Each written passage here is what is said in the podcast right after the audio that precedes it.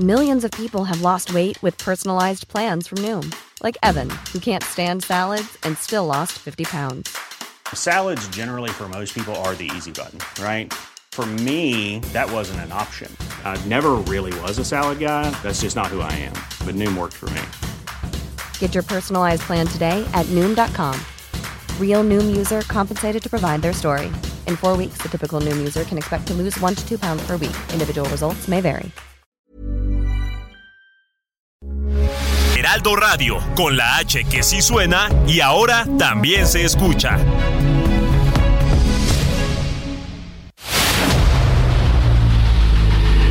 El dedo en la llaga. Había una vez un mundo en el que nadie creía. Un país de historias inexplicables.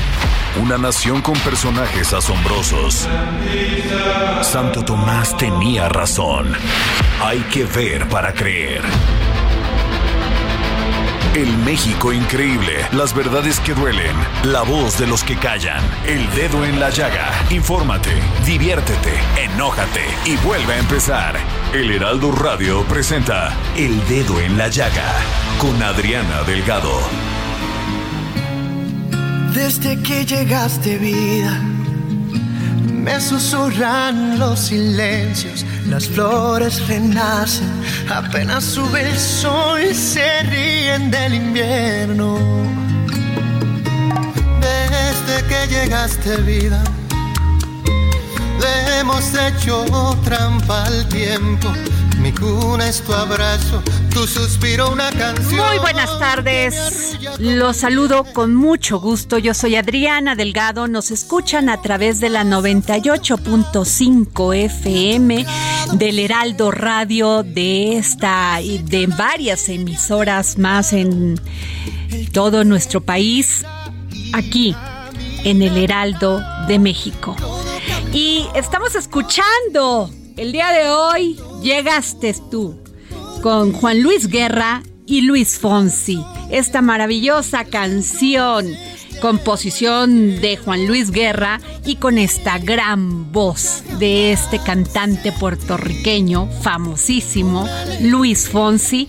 Así iniciamos este dedo en la llaga de este miércoles 14 de septiembre del 2022.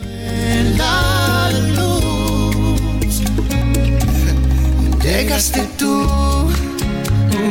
No quisiera iniciar con estas noticias, pero fíjense que la población de este en Morelos resulta que se desgajó un este un cerro y tengo a Guadalupe Flores, corresponsal del Heraldo Media Group, con esta información. Por favor, eh, Guadalupe, en Cuernavaca. Hola, Adriana, que te saludo con mucho gusto a la auditoría. Así es, tres mujeres permanecen atrapadas eh, pues, después de que se registró este derrumbe en Cuernavaca, en Colombia, es la colonia Los Pilares que está... Guadalupe, te estamos escuchando muy, muy mal. Este, es posible que te muevas tantito porque se escucha cortado, por favor. Bueno, en lo que volvemos a conectar a Guadalupe, pues fíjense que el desgajamiento de un cerro en la colonia Los Pilares, en Cuernavaca, Morelos, destruyó al menos dos viviendas, dejando varias personas atrapadas bajo los escombros. A través de un comunicado publicado en redes sociales del gobierno de Morelos, se informó que tres adultos y un menor de edad fueron rescatados por personal de protección civil y bomberos. Ya tenemos a Guadalupe Flores, corresponsal del Heraldo Media Group en Cuernavaca, Morelos. Guadalupe, te escuchamos. Así es, Adriana, te comentaba que pues 13 mujeres permanecen todavía atrapadas derivado de este derrumbe en la colonia Pilares de Cuernavaca. Esta colonia, Adriana, se ubica en el sur de la capital del estado y prácticamente pues es una zona de riesgo Incluso el alcalde de Cuernavaca, José Luis Uriostegui Salgado, había informado, ya dijo que se había notificado a las familias sobre el riesgo de permanecer en sus viviendas derivado de las eh, pues intensas lluvias que se han registrado en el estado de Morelos, en la capital, y esto pues ha reblandecido la tierra y provocó que cayeran estas rocas sobre cinco, sobre dos eh, viviendas en donde eh, pues resultaron atrapadas siete personas, ya fueron rescatadas cuatro, permanecen todavía tres, tres mujeres incluso una menor de edad, una menor de 17 años, pues eh, eh, está atrapada. Y eh, lo que refieren los vecinos es que pues escucharon un estruendo y obviamente esto los obligó a salir de su casa. El, el ruido fue, dijeron, bueno, impactante. Y eh, pues ya ya habían eh, eh, pues eh, no sido notificados de que están en una zona de riesgo. Es precisamente a es un cerro ellos viven prácticamente bajo un cerro y ahí justamente se encuentra el Panteón de la Paz, eh, es una ladera también, y lo que está informando el Ayuntamiento de Cuernavaca es que también se va pues, a habilitar una cancha de usos múltiples como albergue, tanto para apoyar a los damnificados, y se les está pidiendo a las familias que no regresen a sus viviendas porque, bueno, seguirán las intensas lluvias, es una zona de riesgo, y también pues para apoyar a los socorristas está en brigadas del Ejército Mexicano, Protección Civil del Estado, municipal, incluso hay... Eh, binomios caninos que están haciendo la búsqueda de estas eh, personas para que puedan pues ser rescatadas tras la caída pues de estas pues estas enormes rocas Adriana. Guadalupe eh, entiendo que este están teniendo el apoyo de la unidad canina del grupo de operaciones especiales y que en esta parte en esta zona ya había sucedido algo parecido en julio del 2021 eso sí eso sí, ya es una zona prácticamente de riesgo, Adriana. Eso ya se había informado, la gente ya lo sabía. Sabemos, pues, precisamente de esta pues necesidad de una vivienda, la situación económica, pero sí ya sabían, ya había sucedido. Esto no es la primera vez, como tú bien refieres, el año pasado sucedió, con las lluvias ocurre el replanecimiento de la tierra y aún así, pues la gente sigue habitando sobre estas zonas de riesgo y hoy está con las consecuencias de esto. Aún no han sido localizadas tres personas, son tres mujeres, entre ellas una menor de edad, Adriana. Terrible. Gracias, Guadalupe Flores corresponsal del Heraldo Media Group. Gracias por tu información. Buenas tardes, Adriana. Pendiente. Terrible, terrible. Este, les cuento también que el pasado 11 de septiembre, Carolina y José, su hijo, laboraban en un negocio de pollos rostizados en el centro del Valle de Chalco. Y llegó la hora de cerrar y ambos se dirigieron a su domicilio para descansar.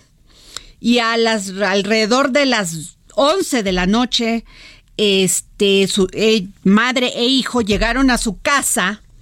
Antes de entrar a su casa, fueron rafagueados por sujetos que viajaban en una motocicleta. Esto para luego huir. El caso ha conmocionado a toda esta zona del Valle del Chalco y pues han, han salido los pobladores a solicitar justicia para Caro y José que este, los vecinos dicen esto no puede quedar impune y tengo a José Ríos, corresponsal del Heraldo Media Group en esta zona del oriente del Estado de México. José. ¿Qué tal, Adriana? Buenas tardes, te saludo con gusto a ti, ya que escuchan por el Heraldo Radio. Y pues sí, como bien comentas, la población de este, del municipio de Valle de Chalco se encuentra indignada y conmocionada luego de que se diera a conocer este caso del lamentable asesinato de Carolina y José N., madre e hijos que, pues bueno, fallecieron a balazos en calles del municipio de este referido municipio de Valle de Chalco. Hasta el momento, Adriana, pues bueno, los rostros de la mujer y el joven han comenzado a inundar las redes sociales con el grito de justicia por lo que, pues bueno, eh, ahorita los pobladores exigen a las autoridades esclarecer el doble homicidio. Pero, ¿qué fue lo que ocurrió? Este pasado domingo 11 de septiembre, pues Carolina y José laboraban en un negocio de pollos rostizados en la zona centro de Valle de Chalco y pues bueno, llegó la hora de cerrar y ambos se dirigían a su domicilio para descansar. Eh, posteriormente, mientras se, se encontraban caminando sobre la avenida División del Norte al cruce con Norte Oce hacia su domicilio, fueron interceptados por dos personas a bordo de una motocicleta y pues empezaron a rafaguearlos. De acuerdo con vecinos que estaban en la zona, el joven fue quien presuntamente intercedió para defender a su madre y pues bueno, lamentablemente también fue víctima letal de este ataque. Hasta el momento, pues bueno, lo que nos comentan las autoridades de la Fiscalía General de Justicia del Estado de México es que en el lugar se encontraron siete casquillos y una jiba. Fue una lamentable situación y hasta el momento, pues bueno, son los propios vecinos quienes empiezan a, quienes empiezan, perdón, a exclamar, a buscar justicia justicia, estamos tratando de buscar a los familiares, sin embargo, hasta el momento todavía eh, pues están tratando de llevar esto con, con reserva. Hasta el momento, pues bueno, ah, eh, tenemos estas investigaciones que tiene la Fiscalía General de Justicia. Y cabe destacar que pues bueno, Valle de Chalco es uno de los municipios con doble alerta de género que tiene una situación de seguridad, eh, de inseguridad, mejor dicho, muy preocupante. Y tratamos de buscar al Ayuntamiento de Valle de Chalco, sin embargo, estas personas son muy opacas, son muy este, silenciosas, no les gusta dar declaraciones sobre esto y pues estamos a las indagatorias. Hasta el momento ahorita, bueno, pues me viene a la mente otro caso de un feminicidio de una menor que ocurrió hace cuatro años, donde el mismo municipio, bueno, los mismos pobladores levantaron la voz, alzaron la voz y que empezaron a hacer manifestaciones hasta que las autoridades hicieron justicia al respecto y esperemos que este caso pues no quede impune. Ese es el informe que te tengo, Adrián. Terrible, terrible, José Ríos. Más violencia contra las mujeres, con su hijo también, de Carolina, sino también demasiada impunidad. En fin, ¿te ha dicho la Fiscalía del Estado de México líneas de investigación o algo? ¿Posibles este, presuntos este, culpables? Pues hasta el momento todavía no existe una línea definida, Adriana. Sin embargo, pues bueno, en el lugar solamente estas personas pues fueron atacadas directamente y pues por ahora se mantiene este pues un ataque directo porque no fueron despojadas de ninguna pertenencia, literal fue un ataque directo y pues bueno, hasta el momento todavía están las autoridades investigando. Sin embargo, pues bueno, todavía está este, marcando estas líneas de investigación. Muchas gracias, muchas gracias, compañero. Eh, bueno, y fíjense que Morena, la diputada Reina Celeste Asensio Ortega de Morena, presentó una iniciativa donde plantea una reforma que ayude a prohibir la posibilidad de que se invalide la Constitución por la Suprema Corte de Justicia de la Nación. Y le pedí al doctor Raúl Carrancay Rivas, doctor en Derecho de la UNAM y miembro de la Academia Mexicana de Ciencias Penales, que nos pudiese tomar la llamada. ¿Cómo está, doctor? A sus órdenes. Doctor, pues ¿cómo ve esta iniciativa que presentó Morena donde plantea una reforma que ayude a prohibir la posibilidad de que se invalide la Constitución por la Suprema Corte de Justicia? Ellos dicen... No entiendo, no entiendo. Pues... No entiendo porque eso es, eso es un absurdo. La Constitución solo se puede modificar por el poder constituyente que sería el Congreso de la Unión, Ajá. diputados y senadores y la Corte no tiene por qué modificar la Constitución. La Corte lo que hace es dictar resoluciones apegadas a la Constitución y cuando, por ejemplo, cree que un artículo es inconstitucional, pues adelante, pero no está modificando la Constitución ni la está alterando. Esa iniciativa está muy raramente presentada, no se entiende, porque la Corte jamás ha tenido, ni tendrá, ni podrá tener facultades de, de derogar la Constitución o bien mediante la, la crítica eh, de un artículo, el rechazo de un artículo por inconstitucional, eso no quiere decir que la esté modificando. Fíjese lo que dice esta diputada Reina Celeste. No, ya lo leí, ya lo leí. y, le parece absurdo. Sí, total, le repito, la única autoridad que puede modificar la Constitución es el Senado y la Cámara de Diputados, el Congreso de la Unión. El Poder Legislativo son los únicos que pueden modificar, llegado el caso, la Constitución. El papel de la Corte, ¿cuál es? Analizar la constitucionalidad de las resoluciones, de todo lo que se presenta en un proceso, en un juicio, y cuando rechaza un artículo, cuando lo tilda de inconstitucional, no quiere decir que esté modificando la Constitución. Así lo vio y así es además.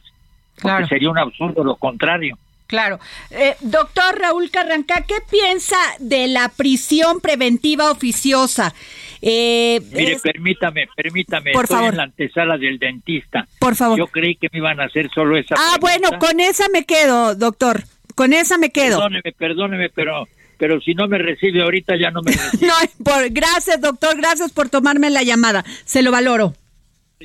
Pues ahí está la opinión del doctor en Derecho de la UNAM y miembro de la Academia Mexicana de Ciencias Penales, el doctor Raúl Carrancay Rivas, que es un gran constitucionalista de este país. Sencillamente le parece absurda esta, esta iniciativa que presentó la diputada Reina Celeste Asensio Ortega, donde se plantea una reforma que ayude a prohibir la posibilidad de que se invalide la Constitución por la Suprema Corte de Justicia de la Nación. Ahí se las dejo. Y bueno, fíjense que desarrollan método para diagnosticar el Parkinson mediante grasa de la piel. Investigadores de la Universidad de Manchester, Inglaterra, crearon un método para detectar la enfermedad de Parkinson con una prueba simple que analiza la grasa de la piel con espectro metría de masas. El estudio publicado en eh, de la Sociedad Estadounidense de Química encontró que hay lípidos de alto peso molecular que son sustancialmente más activos en los pacientes de Parkinson. Los investigadores utilizaron hisopos para tomar muestras en la parte posterior del cuello e identificar los compuestos presentes en la piel. El método involucra a la espectrometría de masas de ionización por pulverización de papel combinada con separación de movilidad de iones. Se puede realizar en solo tres minutos desde la toma de la muestra hasta los resultados. Aseguraron esto los expertos en un comunicado emitido por la institución británica. Y dice, estamos tremendamente, uno de los científicos dice, estamos tremendamente entusiasmados con estos resultados que nos acercan más a hacer una prueba de diagnóstico para esa enfermedad, la cual podría usarse a nivel, a nivel clínico. Pues muy buena noticia, todos estos avances en la ciencia, en la tecnología y en la medicina nos alegran muchísimo. Y bueno, también les cuento que eh, hoy este, la, la, jefa de gobierno, Claudia Sheinbaum, recibió al padre y al hermano de Julian Assange, quien este, pues ha sido, eh, lo ha, ha, sido perseguido por el gobierno de los Estados Unidos por todo este tema de WikiLeaks. Y, y este, y pues en ese eh, situación, situación, pues ha estado este señor que ha estado en Suiza y ha pedido asilo en otros países y es muy posible que también México le dé asilo porque pues en gran parte del mundo se considera que esto es una una franca violación a la libertad de expresión. Y bueno pues este, estuvo hoy en este en el Palacio del con la jefa de gobierno Claudia Sheinbaum. Y me están diciendo ahorita que vamos con, eh, fíjense, con Irinea Buendía, madre de Mariana y víctima de feminicidio a ver, organizaciones defensoras de los derechos de las mujeres, entre ellas Justicia Pro, Persona, el Observatorio Ciudadano Nacional y el Instituto Mexicano de Derechos Humanos y Democracia, y informaron que hoy se realizará la audiencia de cierre de instrucción en el caso del feminicidio de Mariana Lima Buendía confiaron en que se logre una sentencia condenatoria que garantice por fin el acceso a la justicia. Y tengo aquí a la madre de Mariana, que ya tiene un año este caso o más. ¿Cómo está Irinea? Estoy bien. Eh, muchas gracias. Buenas tardes eh, a todo su auditorio. Tenemos 12 años de que asesinaron a nuestra hija. Este, y en el 2015 se da la sentencia Mariana Lima Buendía de la Suprema Corte de Justicia de la Nación, en donde le dice a la Fiscalía del Estado de México que tiene que reabrir nuevamente el caso para terminar con la investigación que dejaron inconclusa y que tenía que formar un grupo investigador con perspectiva de género y la debida diligencia. Se hace la investigación en 15 meses y se pone, eh, se consigna el caso ante el juez primero de lo penal el 15 de junio del 2016. El 23 de junio del 2016 se da la orden de aprehensión para Julio César. Se aprende ese día este y se le y dice que, que tiene tres días para poder reunir sus pruebas de que sí es inocente porque nosotros le estamos estábamos demostrando al Estado de México y a Julio César que había dicho que mi hija eh, Mariana Lima Buendía se había suicidado, le demostramos que no fue así, que fue asfixia mecánica por estrangulamiento. Entonces empieza el proceso desde el 29 de junio del 2016 y hasta la fecha pues todavía no lo terminamos, es un proceso que está en el sistema antiguo. El día de hoy esperábamos que ya se diera el cierre de instrucción, pero nuevamente nos apersonamos en el penal Mesa Bordo, ya que teníamos audiencia hoy 14 de septiembre a las 10 de la mañana, en donde el defensor del asesino de mi hija Mariana Lima Buendía pidió que fuera citado el médico patólogo que estuvo presente el día 22 de septiembre de 2015, que fue la exhumación del cuerpo de mi hija, Mariana Lima Buendía, pero ese médico patólogo solamente estuvo en calidad de observador, no hizo dictamen.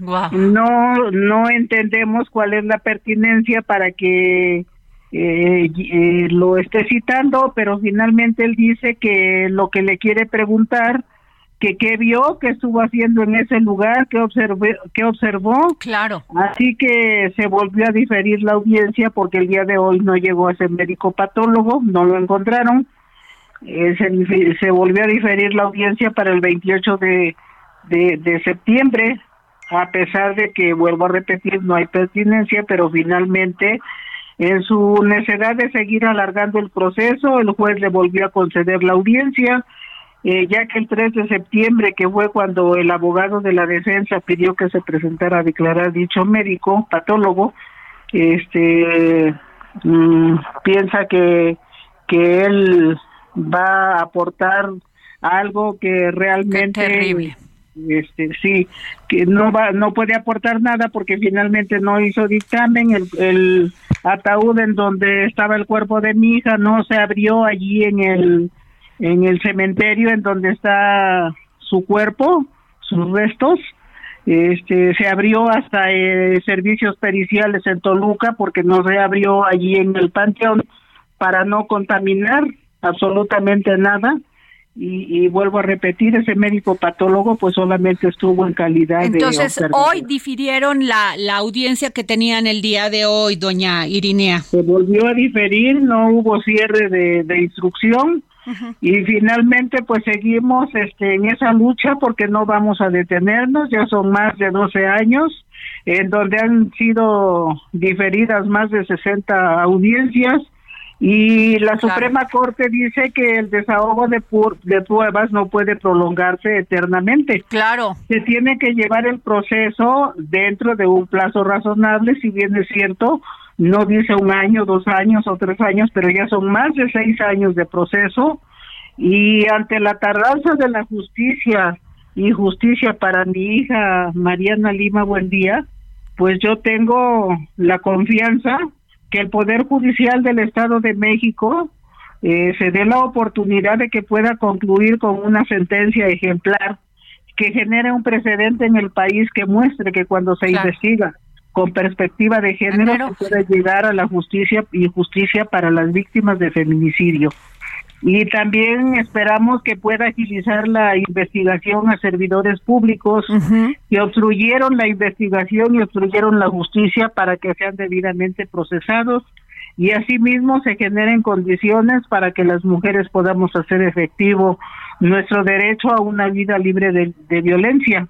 Claro. Y entonces, pues eso fue lo que pasó pues aquí estaremos muy pendientes, doña Irinea. Buen día, Cortés. Lamentamos mucho lo que usted ha pasado durante, que son 12 años. 12 años de sufrimiento de, no, de no tener a su hija Mariana Lima. Buen día. Así es. Sí, desgraciadamente en este proceso que ya lleva más de seis años nos han cambiado nueve jueces y, y, finalmente pues este allí seguimos Allí seguimos porque el asesino de mi hija, Mariana Lima Buendía, le está apostando a que como mi esposo ya murió hace cuatro años, pues a ver si yo también en una de esas me, me muero. Pero yo lo único que le pido a Dios es que me dé vida para poder llegar hasta ver una sentencia condenatoria y con que nos dé garantías de no repetición. Pues muchas gracias, doña Irinea Buen día, Cortés. Vamos a estar pendientes aquí en el dedo en la llaga de esto.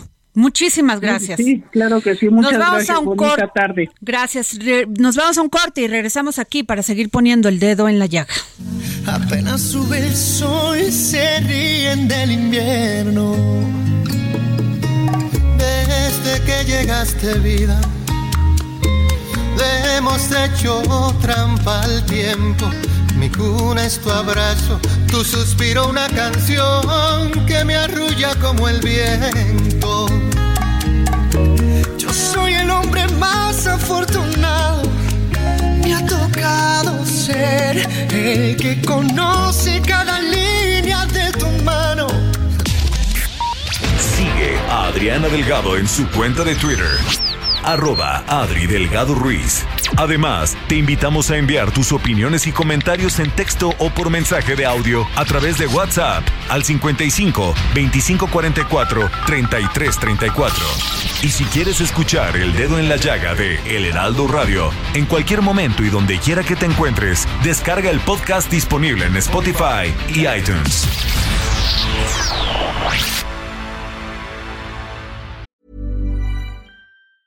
Hey, it's Ryan Reynolds, and I'm here with Keith, co star of my upcoming film, If, only in theaters, May 17th. Do you want to tell people the big news? All right, I'll do it. Sign up now and you'll get unlimited for $15 a month in six months of Paramount Plus Essential Plan on us. Mintmobile.com slash switch. Upfront payment of $45 equivalent to $15 per month. Unlimited over 40 gigabytes per month. Face lower speeds. Videos at 480p. Active Mint customers by 531.24 get six months of Paramount Plus Essential Plan. Auto renews after six months. Offer ends May 31st, 2024. Separate Paramount Plus registration required. Terms and conditions apply if rated PG.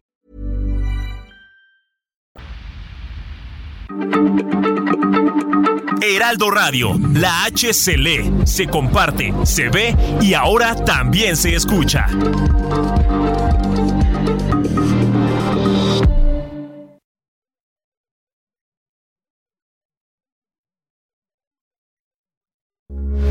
Heraldo Radio, con la H que sí suena y ahora también se escucha.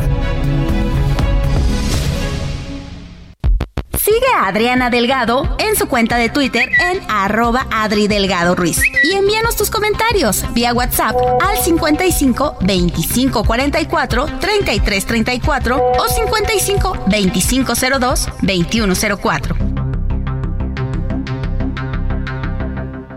Adriana Delgado entrevista en exclusiva a la senadora de la República, Beatriz Paredes. ¿Qué le dice Beatriz Paredes al los empresarios? ¿Cuál es su propuesta de desarrollo económico?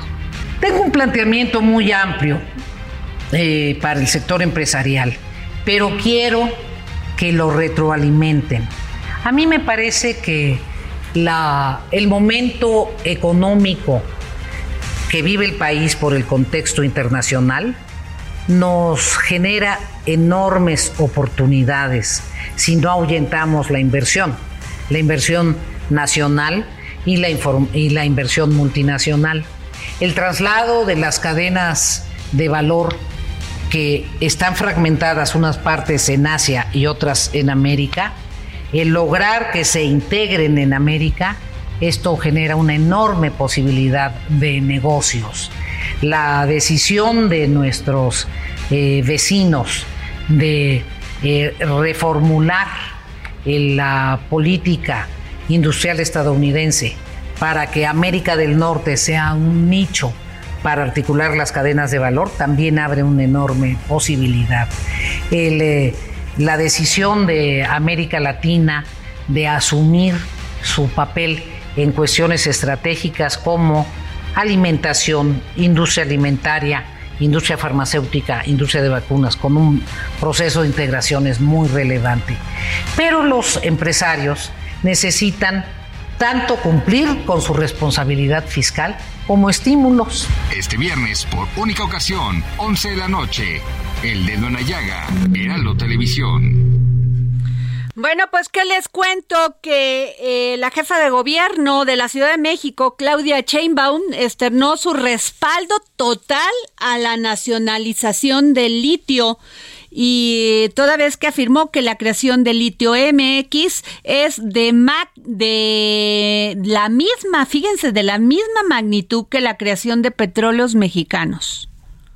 O sea, y he visto varios videos que han salido de ella con este con este este esta apuesta sobre el litio. El senador Alejandro Armenta dice que con esto podríamos pagar la deuda. El oro blanco. El oro blanco, le llaman, pues sí, porque todo todo lo que es ahora las pilas de los teléfonos y todo esto y los autos eléctricos, pues vamos a tener que recurrir al litio. Sí. Y hay un gran yacimiento en lo que es eh, Sinaloa, Sonora, Coahuila, desde ahí va. Así que pues esperemos que todo lo que sea apuesta a nuestro país, bienvenida, ¿no? Bueno, a ver, por, eh, pero aquí tengo ni nada más ni nada menos a dos mujeres impresionantes. Tengo a mi querida Claudia Juárez. Adri, muy buenas ¿Cómo estás, mi querida? pero a ver, nada más rápido contigo de una nota que tenemos muy buena de lo del AIFA. Sí, caray, que eh, comentábamos justo en el corte que este tipo de incidentes ya se veían venir, pues nada más y nada menos que Manuel López Armartín justamente tuiteó que un vuelo de Aeroméxico, el 874 con rumbo a Mérida, despegó, pero tuvo que abortar la misión básicamente, pues el piloto del avión visualizó helicópteros que estarían ensayando para el desfile de este 16. ¿Y ustedes lo dudan? No. Yo creo que es muy posible. De hecho, así como hay un tweet, hay un video donde justamente se ven estos helicópteros y bueno, que la torre de control habría autorizado el despegue peso a los helicópteros. es que no puede invadir el, el, espacio aéreo. Es gravísimo, ¿eh? Y abortó el... el sí, un despegue fallido. Ay, qué miedo. Las, maniobras, imagínate que tú vas a Mérida y te dicen, no, pues sabes que vamos a tener que cancelar este vuelo porque están sobrevolando los helicópteros previo. Ay, qué susto, pobre gente. Y lo bueno es que no pasó a mayores. No, hasta el momento no, pero habrá que ver, pues, qué dicen las autoridades también. Sí, hay que estar pendiente de eso. Daniela Zambrano, colaboradora de Mente Mujer del Heraldo de México. Daniela, yo estoy muy agradecida contigo por este y todas las mujeres por este gran suplemento que haces todos los lunes, los lunes. y que pues me da fe, me da esperanza en que se visibilice todo lo que hacemos las mujeres, todo lo que nos aqueja, todas las violencias en contra de nosotros, todo el tema de equidad de género, que todavía tenemos muchísimo terreno que conquistar. Pero por favor dime, porque el tema que traes es sumamente importante e interesante. Por favor, mujeres, pongan atención. Claro, Adriana, pues muchísimas gracias por el espacio que nos das. Pues sí, como ya lo decías, justamente esta semana en Mente Mujer tocamos un tema muy importante que es el cáncer de ovario. De un un, tema que pues bueno en nuestro país casi no se habla. Justo en septiembre es el mes de la concientización de este, pues sí, de esta enfermedad que al año en México cobra la vida de 3.000 mujeres mueren por esta enfermedad y bueno, esto es motivo de que el 75% de los casos se identifica en etapas avanzadas, justo principalmente pues por la desinformación que hay, ¿no? Y, y el desconocimiento principalmente de la enfermedad. Y como ya lo mencionábamos en el corte, también uno de los pues de los grandes retos que tiene el cáncer de ovario es su sintomatología inespecífica. Muchas veces se, se confunde con colitis, con gastritis, eh, viene acompañado. Me parece terrible. Terrible porque ¿quién ¿quién no de las mujeres que estamos que me están escuchando y las está escuchando ustedes claro. hemos sufrido colitis exacto. Y no no yo no sabía que ese puede ser un un este cómo se llama un síntoma. Un síntoma de cáncer de ovario. Así es. Y, y, muchas veces también, como lo dices, o sea, es tan recurrente esta enfermedad como la colitis que ni siquiera vamos al médico. O sea, nos automedicamos, ¿no? Y justo otro reto es, es que, pues bueno, eh, nuestros médicos de primera instancia, ¿no? O sea, muchas veces ellos vas al médico y te dicen, no, es colitis, es colitis, es colitis, y realmente no tienen pues el conocimiento y la, y la formación como para descartar que puede ser un, un posible cáncer de ovario. No, y ¿sabes qué es lo peor? Que no tienen el conocimiento ni el equipo, ni el equipo para detectar. Porque si te hicieran todas las pruebas y te tuviesen muy claro en un análisis clínico, te dijeran, bueno, esto déjeme hacerle la prueba de la colitis, o sea, que checar que tenga colitis y otro cáncer de ovario. Y de aquí a que te hagan los análisis, a ver, y las, y las pruebas, ya te avanzó el cáncer, de ovario. Y es una de las causas, Daniela, no sé si tú tengas el dato ahí, de, de muerte en México de muerte de mujeres en México. Sí, justo como lo mencionaba, o sea, al año se muere, mueren 3.000 mujeres en México y exactamente al año son diagnosticados 4.900 casos. Y de estos casos, el 75% se diagnostica en etapas avanzadas. En etapas avanzadas cuando ya realmente pues no hay mucho por hacer. Claro. ¿No? Sí, porque el de mama por lo menos te puedes este eh, tocar y sentir si hay un bulto, eh, un bultito o algo. pero, pero, pero además, también otro tema, este, Daniela, no hay mastógrafos. Eh, o sea, para que una mujer pueda acceder a una mastografía, de veras que son filas interminables o te o vas a otro lugar a que te lo hagan, pero tienes que pagar y cuántas mujeres en este momento con la crisis económica pues prefieren sencillamente darle comer a sus hijos. Claro, justo ayer te lo hablabas con la senadora y Alejandra Reynoso por esta iniciativa de ley del cáncer. Ella hablaba de la importancia fundamental de la prevención, pero sobre todo la detección a tiempo para los pacientes oncológicos. Imagina lo que no, si no hay medicinas, Claudia, estamos pidiendo para, o sea, se realmente el sistema de salud nos ha dejado, siendo nos ha quedado a deber y más a las mujeres. siendo realista se ve lejana esta ley, claro. mi punto de vista, pero es tan necesaria porque el cáncer es una de las enfermedades que más aquejan a los mexicanos y en este caso las mujeres. Las mujeres. Me dejan ir rápido con la consejera electoral del Instituto Nacional Electoral, INE, y presidenta de la Comisión del Voto de los Mexicanos en el extranjero, porque fíjense que este muchos del eh, muchos residentes en el exterior no, no han recibido sus credenciales hasta el momento. Y uno de los programas que se, se han anunciado es que todos podamos votar en las próximas elecciones no solamente para para este para la presidencia. Es así este consejera Beatriz Claudia Zavala Pérez Hola Adriana, muy buenas muy buenas tardes. con mucho gusto a todas, a todos. Gracias. Pues sí, efectivamente, un tema fundamental para ejercer todos los derechos políticos electorales, pero principalmente el derecho de voto y de ser votado es la, la credencial del elector, que es la llave para abrir todo el ejercicio de nuestro derecho político electoral.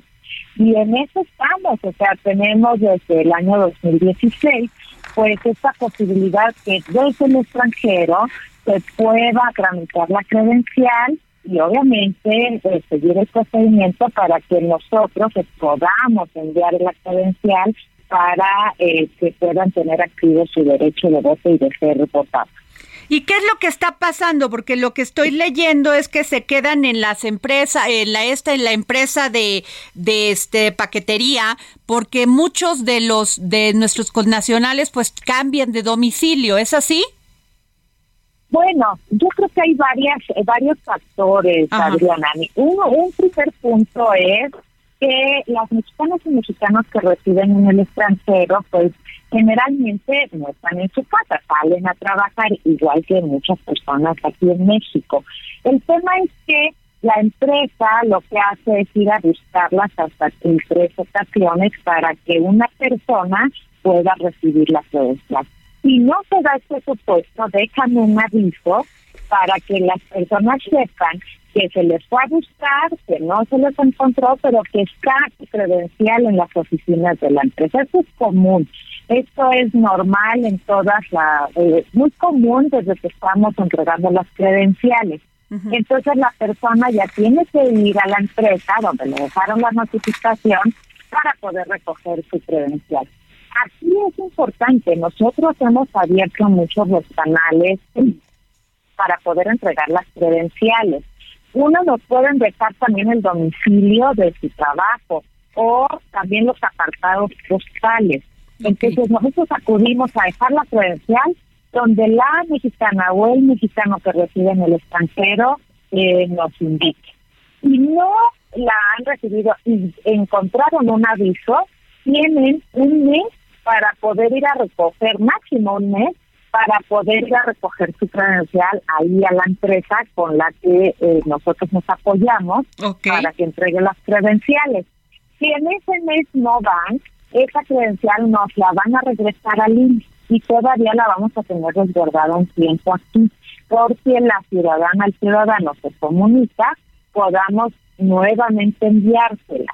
Y eso es algo que cotidianamente pasa y que la Comisión de Vigilancia, recordemos que nosotros aquí todo nuestro proceso, tanto de credencialización como de el listado nominal, pues es un proceso que es muy vigilado y muy cuidado, no solo por quienes trabajamos en el INE, sino también acompañado por los partidos políticos.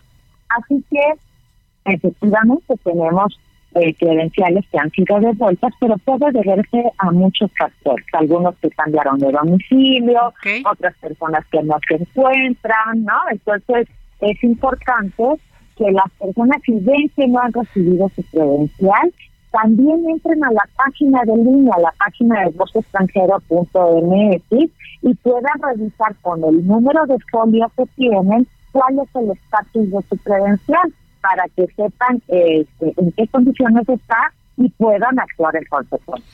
Pues muy claro. Gracias, consejera electoral del Instituto Nacional Electoral INE y presidenta de la Comisión del Voto de Voto de los Mexicanos en el extranjero, Beatriz Claudia Zavala Pérez. Gracias. Gracias, Adriana. Muy buenas tardes a todas y a todos. Bueno, pues ahora sí entramos en lleno a, bueno, esto que decías, Daniela, qué terrible, qué terrible. Hablamos de los mastógrafos, o sea, las mujeres que viven en una, en una ranchería, en una comunidad alejada. ¿Tú crees que van a tener dinero para, para poder ir a la ciudad, tomarse el tiempo, que es un día de trabajo? Para irse a hacer una mastografía y tener que esperar horas y días. O sea, la verdad, cómo nos ha fallado el sistema de salud a las, a las mujeres en México. Sí, la verdad es que sí, es, es un, pues sí, un hecho muy lamentable. Eh, pero bueno, quisiera justo hacer énfasis en esto que decías, ¿no? De cómo diagnosticar el cáncer de ovario, porque algo que nos mencionaban nuestros especialistas es que nosotras como mujeres, como también como, como mexicanos, tenemos que exigirle al sistema de salud, ¿no? Que nos dé todas estas herramientas que garantice realmente nuestra salud. Y bueno, eh, el diagnóstico se hace a través de el examen pélvico, una ecografía transvaginal y una prueba de sangre de la CA 125, que es una proteína que pues todos tenemos en el cuerpo, pero que las mujeres especialmente que tienen cáncer de ovario eh, tienen niveles altos de esta proteína. Entonces, estos son los principales tres métodos eh, con los que uno puede saber si tiene cáncer de ovario o no. y este pues tipo de estudios, perdón, este tipo de estudios, ¿qué tan costosos son, sobre todo por la accesibilidad de la que claro. hablar? Eh, no tengo los precios eh, tal cuales, pero no son muy costosos. Obviamente, pues también depende, ¿no? Como ya lo mencionaba Adriana, si son mujeres que viven en rancherías, que viven en comunidades rurales, pues sí son realmente, eh, es difícil que accedan a ellos. Tiempo y dinero. Y dinero. Sin embargo, hay diversas asociaciones, por ejemplo, Fundación Salvati es una fundación que eh, trabaja con todo este con todos los tipos de cáncer. Ahí también ven muchos testimonios y, y, a personas que han tenido cáncer de ovario. Entonces, pues tal tal vez lo que podríamos recomendarles a estas mujeres especialmente es que busquen este tipo de fundaciones, ¿no? Claro. Qué terrible, Daniela, qué, qué temazo es, temaza este que traes, ¿eh? Este, Claudia Juárez. Cuéntanos. Pues yo me quedé toda en shock con esa información, pero bueno, en este programa si algo hay claro es que impulsamos a las mujeres, destacamos a las mujeres, pero también hablamos de la violencia que sufren las mujeres y sobre todo somos un programa pet friendly. Aquí llamamos a los perros. Ah, no, bueno. Adri adora a los pueblos, a los pueblos, a los perros, perdón. Y entonces eh, yo cada que escucho, el, antes del corte hablabas justo con la mamá de esta chica Mariana y decíamos, qué doloroso tener que, pasar por 12 años. 12 años y apenas está visualizando la luz de la justicia. Algo que me llama mucho la atención entre la relación entre una situación y otra es que el maltrato a los animales, ya en algún momento lo habíamos platicado tú y yo, eh, este es un tipo de violencia también machista Pero algo que me llamó la atención es que incluso hay estudios que los que señalan el maltrato animal como violencia vicaria. Es decir, mujeres que no tuvieron hijos o que dependen, o sea, tienen un amor absoluto por los animales. Y les maltratan a su perro para vengarse de ellas. Esa es violencia machista y vicaria. O sea, yo no había escuchado esto, estuve leyendo, investigando y me llama mucho la atención. Pero además hay estudios, por ejemplo, hay un estudio de la Universidad de Zaragoza en, en España, donde dice justamente que los animalitos pueden ser utilizados como chivos expiatorios. O sea, yo solamente había escuchado ese término en personas, pero bueno, también son utilizados como chivos expiatorios, mecanismos para maltratar a la pareja o los hijos. Pero además, también eh, es importante lo que dicen aquí es justamente por qué no se abordan estas situaciones. Hay un estudio también de, la, de una universidad en Estados Unidos donde habla que... Em, no es de extrañar que las personas que en algún momento de su vida violentaron un animal, un perro, un gato, incidan en casos de violencia más adelante. Dan un dato que me parece muy aterrador, pero muy interesante también en el sentido de que al menos de las personas detenidas, al menos 40% de, las, de los hombres que ejercieron violencia sobre las mujeres reconocen haber tenido o haber ejercido un hecho de violencia contra un animal. 40% en la adolescencia. Claro. Y entonces aquí en una de las conclusiones de este estudio justo dice que eh, esto abre un panorama para juzgar y atender esta problemática de manera preventiva. Si tú tratas de manera, eh, haces una legislación o haces penas duras realmente para quienes ejercen este tipo de maltrato, estás previniendo que en el futuro esto que es un asesino en serie o un machi o un violador o un feminicida. Exactamente. Entonces aquí hablaba justamente de la importancia de la prevención del delito, de instar a las autoridades a realizar un mayor esfuerzo para procesar a este tipo de abusadores. Aquí en México también encontré un caso que apenas después de dos años se está eh, apenas en agosto se dio a conocer que se sigue un juicio contra un hombre que en Querétaro mató a dos perritos. Estos perritos formaban parte de la Cruz Roja para servir claro, y ya los, ya los sentenciaron. Pero lleva dos años y no es algo tan común, ¿eh? No es algo tan común el tema de procesar, de seguir juicios largos. Y estamos escuchando que en el caso de Mariana, con el todo ruido, mediático, se llevan más de dos años y apenas. No, bueno, ¿cuántos casos? A ver, Raquel Devani. Devani, ah, o sea, van a exhumar el cuerpo, no sé que si ya tú sabes algo, porque yo ya me perdí como esta semana en la de, del caso de Devani, que es terrible. Terrible. Que sigan las autoridades tratando, o sea, como que investigamos, como que no, y a la familia no les dicen, no terminan de quitarle ese dolor y lo que lo que resulta terrible es que no sepas ni cómo murió tu hija, ni, o sea, esa tranquilidad que ya te dicen, bueno, ya y estamos siguiendo una carpeta de investigación para dar con los culpables. Sigue en el limbo. Devani sigue en el limbo. En el limbo. Devani y, muchas, mujeres, nueve mujeres asesinadas en Jalisco, las de Veracruz, esta madre con su niño que la rafaguearon en, en la entrada de su casa. ¿Y quién dice algo? No, estamos más preocupados por si la guardia o no, que si este, si no, si lo, la Suprema Corte no debe, de, debe de, de, este, no debe de, dar una, una, este, ¿cómo se llama? Un tema con la Constitución.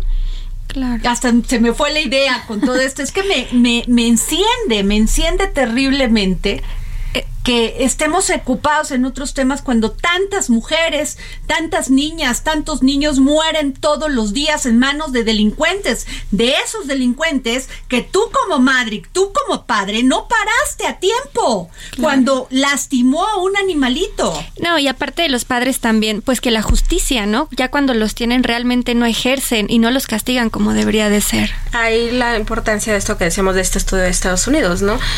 Ahí tienes una ventana de oportunidad oportunidad para ejercer mecanismos de prevención.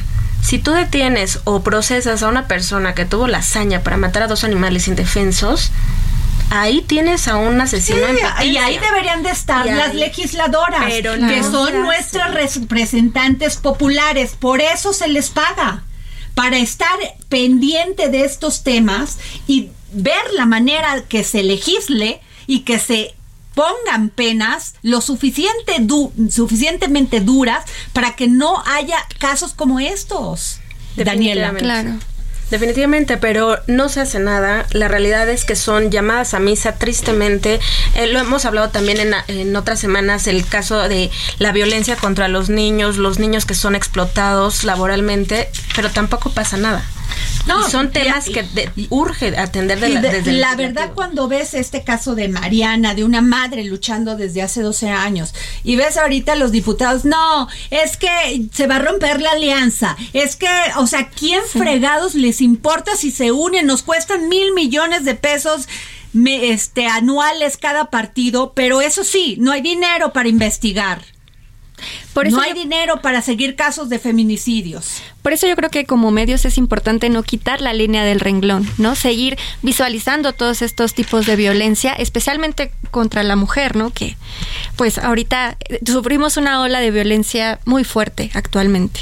Pues mira, a mí la verdad yo no sé cómo vean lo del tema de la Guardia Nacional. A mí que el ejército esté en la calle, si nos va a ayudar a que no haya más delitos, sí, pero también que los jóvenes, no solamente porque son los que tienen trabajo, son los que te dan un, este, una posibilidad de tener una, un empleo o algo, se vuelvan militares. Claro. También debe de haber en este país una, claro, exacto. claro, tienen que tener posibilidades de decir quiero ser militar, pero también quiero ser ingeniero o quiero estudiar en otro lado porque ante la crisis económica, ante que los militares tienen todo, este, todos los, pues el, les están dando la construcción de, del tren Maya y de todos, del AIFA, que los jóvenes nos digan, los jóvenes sobre todo, con más escasos recursos, digan, pues mi única forma de crecer es yéndome al ejército. Y eso genera y promueve también la inseguridad. Eso es el único tema. Que están en la calle, a mí, la verdad, ojalá. Qué bueno si nos van a cuidar. Pero era lo que te decía, o sea, la gente también ya desconfía de, de las instituciones. De, ayer lo decía el corresponsal de, eh, bueno, el compañero de Orizaba. Pero bueno. pues nos vamos. Gracias, Daniela. Gracias, Claudia Juárez. Nos vamos. Eso fue el dedo en la llaga. Todo es amor por ti. El Heraldo Radio presentó El Dedo en la Llaga con Adriana Delgado.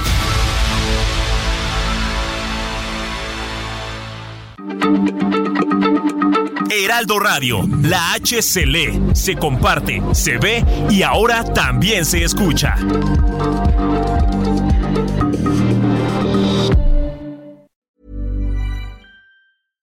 Imagine the softest sheets you've ever felt. Now imagine them getting even softer over time. That's what you'll feel with Bowl and Branch's organic cotton sheets. In a recent customer survey, 96% replied that Bowl and Branch sheets get softer with every wash. Start getting your best night's sleep in these sheets that get softer and softer for years to come. Try their sheets with a 30-night guarantee. Plus, get 15% off your first order at bowlandbranch.com. Code BUTTERY. Exclusions apply. See site for details.